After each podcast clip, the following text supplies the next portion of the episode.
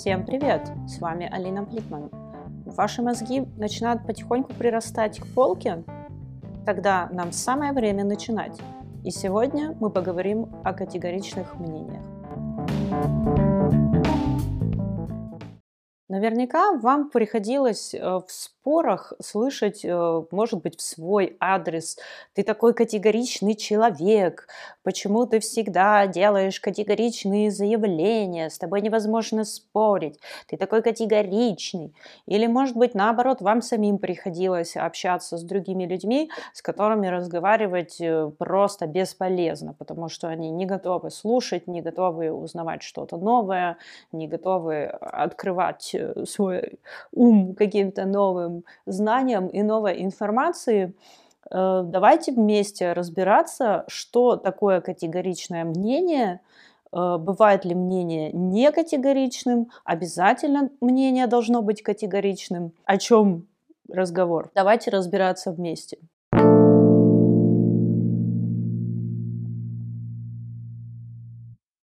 Начинать, как всегда, следует сначала, поэтому давайте разбираться, что же такое мнение. На русском языке, когда мы говорим о мнении, мы подразумеваем чаще всего собственные убеждения, взгляды, какие-то представления о чем-то. Слово «мнение» появилось еще в древнегреческом языке, «докса», на латыни это «opinion». И если мы посмотрим, какие слова используются в современных языках, чтобы обозначить то, что мы по-русски называем «мнение». Ну, в английском языке это «opinion» или «view», в немецком языке это «Meinung» или «Überzeugung», э, во французском это opinion или avis, о чем же идет речь? Это все одно и то же. Мы видим, что в английском и французском слова э, восходят э, к латинскому opinio, э, в немецком другие корни. О чем же, собственно, идет речь? Если мы обратимся к философскому словарю и посмотрим, что считали мнением философы в различные времена, то мы увидим, что Платон называет мнением нечто необоснованное, но то, что мы считаем, тем не менее, правильным. И в этом смысле мнение отличается от знания еще со времен Платона, потому что знание, по мнению Платона, находится ближе к истине, нежели наше мнение. Если мы обратимся к Канту, то Кант связывает мнение с нашим сознанием, то есть это не только наше восприятие, но и продукт какой-то рациональной деятельности нашего ума, нашего разума. Э, это то, что мы считаем правильным, но тем не менее это нечто необоснованно, не субъективно и необоснованно объективно. То есть это какое-то представление нашего сознания о чем-то. И в этом смысле Кант различает мнение от веры или знания в зависимости от того, есть ли у этих категорий субъективные или объективные обоснования. Если же мы обратимся к Гегелю, то Гегель называет мнением субъективное представление о чем-либо. То есть, в принципе, любую мысль. И в отличие от философии или науки вообще, э, мнение не имеет отношения к объективности. То есть Гегель подчеркивает, что Наука занимается вещами, которые объективны, а не которые являются чьими-то мнениями, и наука — это не собрание чьих-то мнений. Наука связана с объективностью, а мнение связано с субъективностью. И тут мы уже тоже видим э, небольшой мостик, отличия между знанием которое не чье-то, я не могу сказать, что это мое знание, твое знание, я могу являться носителем какого-либо знания, то есть какую-то информацию получить и пересказать ее дальше. А мнение – это именно мое мнение, которое может отличаться от твоего. И вот здесь мы уже видим, что мнение отличается от других категорий, таких как интуиция – философы называют интуицией не предвидение чего-то, а общее ощущение. То есть это еще не сформировавшееся представление, это когда вы говорите «мне кажется, что…», то есть вот у вас есть какое-то ощущение, что это так или не иначе.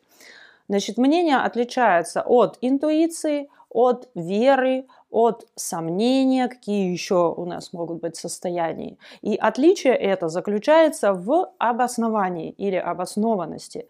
Интуиция и вера не требуют никаких обоснований. Интуиция и вера это просто наши внутренние ощущения. Причем я бы сказала, что интуиция это более субъективное ощущение. То есть мне кажется, что это так. А вера – это точно такое же ощущение, но оно, по крайней мере, в нашем восприятии является объективным, потому что оно не требует никаких доказательств и не вызывает сомнений. Сомнение же, наоборот, это определенный взгляд, который, он, нельзя сказать, он субъективен или объективен, но мы не можем сказать, что это сто процентов так, а не иначе. То есть у нас есть определенный скепсис, определенная неуверенность. И вот эти вот категории отличаются от мнений. В данном контексте еще интересно было бы проследить, что э, часто, э, когда люди говорят о свободе слова, они забывают о том, что свобода слова в своем значении, в своем смысле подразумевает все-таки свободу мнения. И если мы обратимся к другим европейским языкам, то мы увидим, что там свобода слова именно так и называется. Например, по-немецки говорится Meinungsfreiheit, свобода мнения. Если мы по-русски воспринимаем свободу слова буквально, то получается, что вот просто любое слово, любой звук или любая комбинация символов, написанная где-либо, да, ну, каким образом мы можем изобразить слово, или сказать его, или написать. Так вот, любое слово, оно свободно, что, в принципе, не совсем соответствует принципу этой свободы. Свободен в данном случае не любой звук, который мы произносим, ну, потому что иначе я могу сказать «мяу», и как бы в данном случае сложно было бы утверждать, что этот звук свободен или не свободен, он не несет никакого смысла. А свободны именно смыслы, то есть именно мнение, именно те убеждения, именно какая-то мысль, которая сокрыта за этими словами или наоборот пытается быть передана с помощью этих слов. Теперь давайте обратимся к понятиям категорично или категорически. Если мы заглянем в философский словарь, то мы увидим, что категорично связано с утверждением, что это противоположность чему-то гипотетическому, что это нечто безусловное. И если мы вспомним категорический императив Канта, то это нечто связанное с определенными условиями. Если же мы обратимся к обыденной речи и заглянем в словари синонимов или в толковые словари, то мы увидим следующее. И тут я возьму свою шпаргалку и прочту. В словаре синонимов мы видим такие варианты, как э, безапелляционность, апелляционность, безусловность, директивность, догматичность, императивность, конкретность, однозначность, решительность, сверхкатегоричность, твердость, ультимативность. Если же мы обратимся к толковому словарю, то мы встретимся с такими определениями. Не допуская иного толкования, иного понимания, не допуская возражений. Кстати, в толковых словарях э, написано, что слово категорично и категорически являются синонимами, то есть нет никаких отличий. Категоричное мнение, когда мы говорим, и категорический императив Канта, то в принципе эти слова могут в обыденной речи использоваться э, как синонимы, заменяя друг друга. И вот здесь мы можем наблюдать те самые отличия, о которых я говорила в выпуске о философии в первом сезоне что философские термины иногда совпадают со словами из обыденной речи, но они отличаются по смыслу. Например, если мы говорим о слове «категоричный», то мы замечаем, что в философском значении это нечто твердое, уверенное, связанное с выполнением неких условий. Это не имеет никакой негативной коннотации, это скорее имеет отношение к объективности, к уверенности позиции. Если же мы обращаемся к нашей обыденной речи, то категоричность, как правило, имеет негативную коннотацию. И то же самое слово «безусловно» в обыденной речи говорит не о том, что мы проверили все возможные варианты и вот э, провели какие-то доказательства, сделали какие-то эксперименты и увидели, что вот э, некоторое явление наступает в любом случае, безусловно, то есть всегда и при любых обстоятельствах, а скорее слово «безусловно» обозначает какой-то отказ вообще принимать какие-либо условия, идти на какие-либо уступки, э, пытаться пойти на какой-то компромисс. То есть скорее речь идет о негативном качестве, о нежелании э, открытого общения, о нежелании обмена информацией, о, каком-то, о какой-то позиции отторжения того, что кажется мне странным, чужим, непривычным. Но может ли быть мнение не категоричным? Ведь мнение это, как мы уже выяснили, не интуиция, то есть не какое-то ощущение или подозрение, не вера, то есть уверенность в чем-то, не требующем дополнительных или вообще каких-либо обоснований. Мнение – это не сомнение, хотя родственность этих слов очевидна, но все-таки, когда мы сомневаемся, мы не пришли еще к какому-то одному окончательному результату, мы еще не знаем. А когда у нас выработалось какое-то конкретное мнение по вопросу любому, мы совершенно точно можем сказать, что я думаю, что потолок белый. Или я думаю, что за окном лето. Или я думаю, что у меня волосы белого цвета.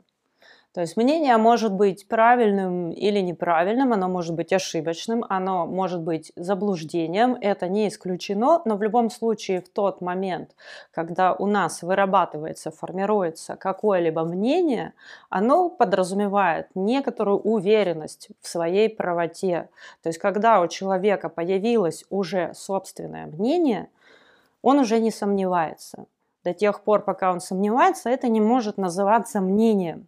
И очевидно, что любое слово, которое я произношу, тоже не может считаться мнением, потому что я могу, например, петь песню, или я могу рассказывать анекдот, или я могу просто описывать какие-то обстоятельства, я могу вам рассказать э, какую-нибудь историю, что со мной произошло вчера. Но это все не называется моим мнением, потому что в этих историях, песнях, э, стихах нету какой-то моей определенной позиции, то есть нету какого-то моего отношения, как я считаю правильным или неправильным. Если же я вам говорю, что Земля плоская и стоит на трех слонах, а они на трех китах и еще там на каких-нибудь обезьянах летают э, где-нибудь там, я не знаю, в космосе, то это может быть заблуждением, но у меня есть твердая уверенность, что это именно так и есть, и когда я вам сообщаю об этом, по крайней мере в этот момент, я верю, что я вам говорю какие-то вещи истинные. И вот именно из-за этой истинности, то есть истинности в субъективной, мне кажется, что я права, мне кажется, что мое мнение правильное. Из-за этого мнение получается всегда категоричным, потому что если вы не уверены, если вы не знаете, если любой человек, который скажет вам, нет, ты знаешь, э, ты не права, сейчас не лето, а сейчас осень, то получается каждый раз, когда другой человек будет вам противоречить, каждый раз будете сомневаться в твердости своих представлений, и как же тогда вы будете ориентироваться в пространстве, если, например, я считаю, что это право, а вы мне скажете, что это лево, как же я должна понимать, где право или лево? То есть как так или иначе, ошибочно или безошибочно, но к какому-то одному выводу нужно все-таки прийти. И поэтому этот вывод является для вас, по крайней мере в тот момент, пока вы считаете его своим мнением, и пока вас кто-то не переубедил, не привел какие-то доводы и обоснования, и не показал вам ошибочность вашего мнения, ваше мнение является категоричным. Что же получится, если мнение перестанет быть категоричным? Ну, давайте представим себе, что вы впадаете в радикальную толерантность, то есть вы не просто даете каждому человеку право на его собственное мнение, но и как только вы его слышите, вы тут же начинаете тоже с ним соглашаться. Что получится в этом случае? В таком случае вы не сможете дать ни одну оценку ничему происходящему. Вы не сможете выработать ни одного навыка, вы не сможете ориентироваться где-либо в пространстве или в каких-то абстрактных категориях, потому что как только вам будут говорить, например, вы захотели пожарить яичницу. Ну вот что вам для этого нужно? Сковорода, какой-то жир, масло сливочное и яйца. И вот вы начинаете жарить яичницу, представьте себе. И вдруг кто-то приходит на кухню и говорит вам, что ты делаешь, кто так жарит яичницу, ты что, из яиц? Нет, яичницу надо жарить из макарон. И если у вас нет своего мнения по этому вопросу, то вы будете с этого момента считать, что яичница это блюдо, которое жарится из макарон. Или, например, если вы считаете, что воровать плохо, а кто-то придет и будет вас, э, ну, даже не убеждать, а просто сообщит вам о том, что воровать это прекрасно. То есть с этого момента вы в своей радикальной толерантности уже сомневаетесь, а правы ли вы, а может быть стоит прислушаться к этому человеку, но ведь он так убедительно говорит, может быть вам тоже стоит начать воровать, может быть вам тоже стоит построить себе какой-нибудь замечательный дворец и жить в нем, как иные люди, которые не считают ничего зазорного в том, чтобы жить э, в дворцах, построенных на наворованные деньги. Ну и так далее. То есть при обучении любому навыку вы тоже не сможете э, ничему обучиться, потому что, ну, например, я не знаю, любое ремесло, которое вы можете взять, столярное дело, вам мастер начнет рассказывать вам, что вот вам нужно взять молоток и потом, там, не знаю, какой-нибудь гвоздь и что-нибудь там производить э, этими двумя инструментами. Придет другой мастер и скажет, что для того, чтобы забивать гвозди, вам нужно взять не молоток, а пилу. И кого вы станете слушать? И на что вы будете ориентироваться? Где, где будет масштаб какой-то ваших действий, ваших суждений, как вы сможете вообще осваивать какие-либо знания, если вы будете слушать каждого человека и так э, с такой радикальной толерантностью проникаться всеми словами, которые вам будут сказаны, что вы будете перенимать всю, всю информацию, которую вы услышите, и считать ее своим мнением. Как вы не запутаетесь в таком случае в мире, в пространстве, и как вы вообще будете существовать? такой ситуации. На этом месте мне можно возразить, как у тебя все просто получается. Ты что, вот никогда не встречалась вот с такими людьми, которые ничего не хотят знать, вот они что-то себе придумали и вот упорны в своем заблуждении, смотрят сами на мир вот в такую вот маленькую щелочку и не хотят расширять эти границы, и вот, вот эти люди являются ограниченными, категоричными, что-то вот никогда не встречала таких людей. Конечно, это немножко другой разговор. Если мы говорим о людях, которые строят своих суждения, не основываясь ни на чем, то есть вот почему-то они так думают, и если им задать вопрос, почему у тебя такое мнение, они даже не смогут дать вам на него никакой ответ, потому что они просто откуда-то, может им кто-то сказал, может быть они где-то прочитали в интернете, в фейсбуке, может быть услышали в каком-то художественном фильме, тоже кладезь знаний для некоторых художественные фильмы. И вот они э, руководствуются вот этой информацией, присваивают себе эти чужие мысли, делают их своими собственными, собственными и принимают их за свое мнение.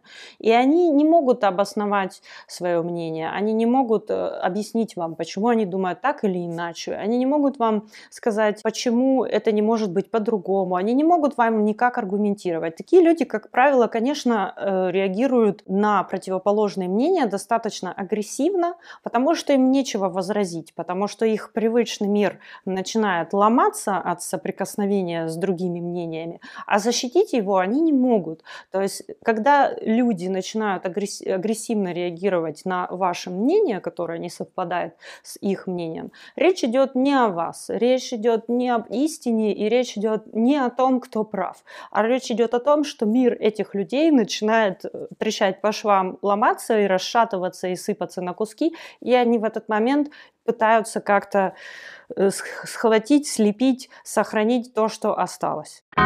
Thank you. Что делать в таком случае? Как поступать? Стоит ли переубеждать людей, которых вы считаете категоричными, и доказывать им свою правоту, и объяснять им свое мнение? Я думаю, что вряд ли, потому что каждый человек формирует собственное мнение в силу своих каких-то особенностей и способностей. Если вы открытый человек, который стремится к новым знаниям, который постоянно хочет узнать что-то новое, открыт всему новому, то наверняка ваше ваше мнение вы будете формировать путем поиска новой информации, анализа этой информации, систематизации этой информации. Наверняка у вас уже есть какие-то навыки, как вы можете отличить правдивую информацию от выдумки или, может быть, просто ложной информации, заблуждений. Но если же вы привыкли составлять свое мнение просто из каких-то обрывков чьих-то слов и фраз и мыслей, не анализируя и не систематизируя это, то ну, наверное, вам это все равно помогает как-то ориентироваться в вашей обыденной жизни, и, наверное, вы э, вполне справляетесь с жизнью. То есть не стоит другим людям навязывать ваше мнение. У вас это все равно вряд ли получится. Что делать, если кто-то говорит, что ваше мнение категорично? Ну, здесь я вижу два варианта.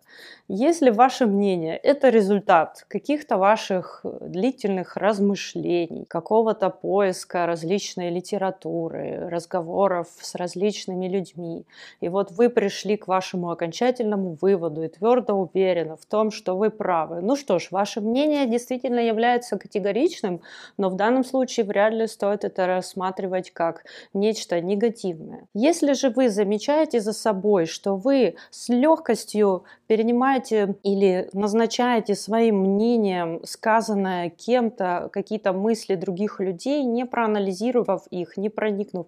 Если вы не вникаете в суть дела, а как-то с легкостью перенимаете, покупаетесь на чужие слова, может быть, действительно стоит подумать, не нужно ли вам более дифференцированно работать с информацией, потому что иначе вы с легкостью можете стать жертвой чьей-то манипуляции или пропаганды, потому что вы просто поглощаете всю информацию, не сортируя ее.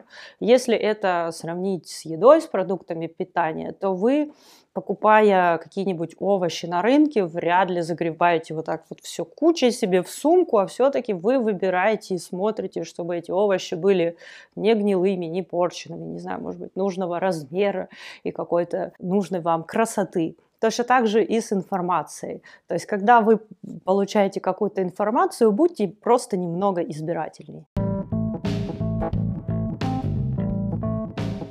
Сегодня мы говорили о категоричности мнения. Мы выяснили, что мнение – это не просто ваша уверенная позиция, но в идеале мнение должно быть продуктом ваших рассуждений, анализа, какого-то синтеза различного, различной информации и какой-то окончательный вывод. И в таком случае категоричность мнения – это не минус, а как раз даже наоборот и плюс. Потому что если вы уже пришли обоснованно какому-либо выводу, было бы странно этот вывод опровергать каждый раз, сталкиваясь с противоречивой информацией. Если же вы склонны быть неизбирательны в формировании своего мнения, то категоричность мнения действительно может быть негативной характеристикой. Но, опять-таки, если вы не можете по-другому обращаться с информацией, наверное, не стоит принимать это близко к сердцу, вот такое свойство вашей натуры. Если же вам хочется лучше в чем-то разбираться и как-то более чтобы ваше мнение было более обоснованным, более уверенным, никогда не поздно начать это делать.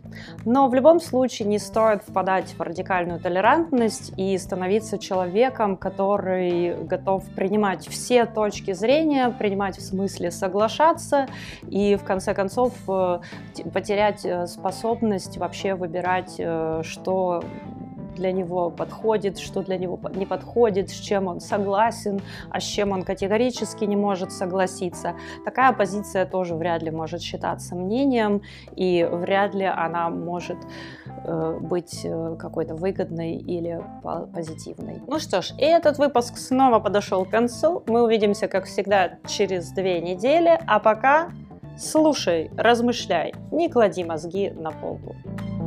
thank you